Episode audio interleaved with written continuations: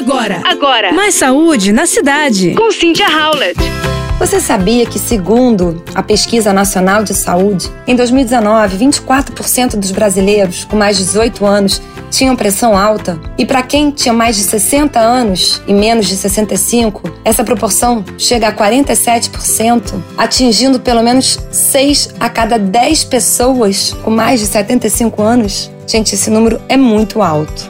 A referência utilizada de pressão normal é de 12 por 8 e, de acordo com as diretrizes da Sociedade Brasileira de Hipertensão, é considerada hipertensão a elevação persistente da pressão de 14 por 9. Isso significa níveis elevados da pressão sanguínea nas artérias, podendo dar problema até de visão pela pressão intraocular. Essa é uma doença silenciosa e muito inflamatória. Sintomas como dor de cabeça persistente, cansaço, náusea, enjoo podem ser sintomas de pressão alta. Por isso, fazer o controle com frequência é muito importante. Claro, além disso, ter atenção à sua alimentação.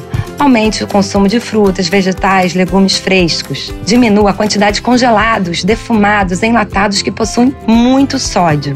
Pratique atividade física, é fundamental para quem é hipertenso. O músculo, ele usa o sódio para poder contrair, além de liberarmos pelo suor o sódio. Lembrando que a restrição também não é interessante. Como sempre, o equilíbrio é fundamental. E a quantidade adequada de sal por dia é de 5 gramas de sal por dia ou 2.000 miligramas de sódio. Tente não exceder essa quantidade.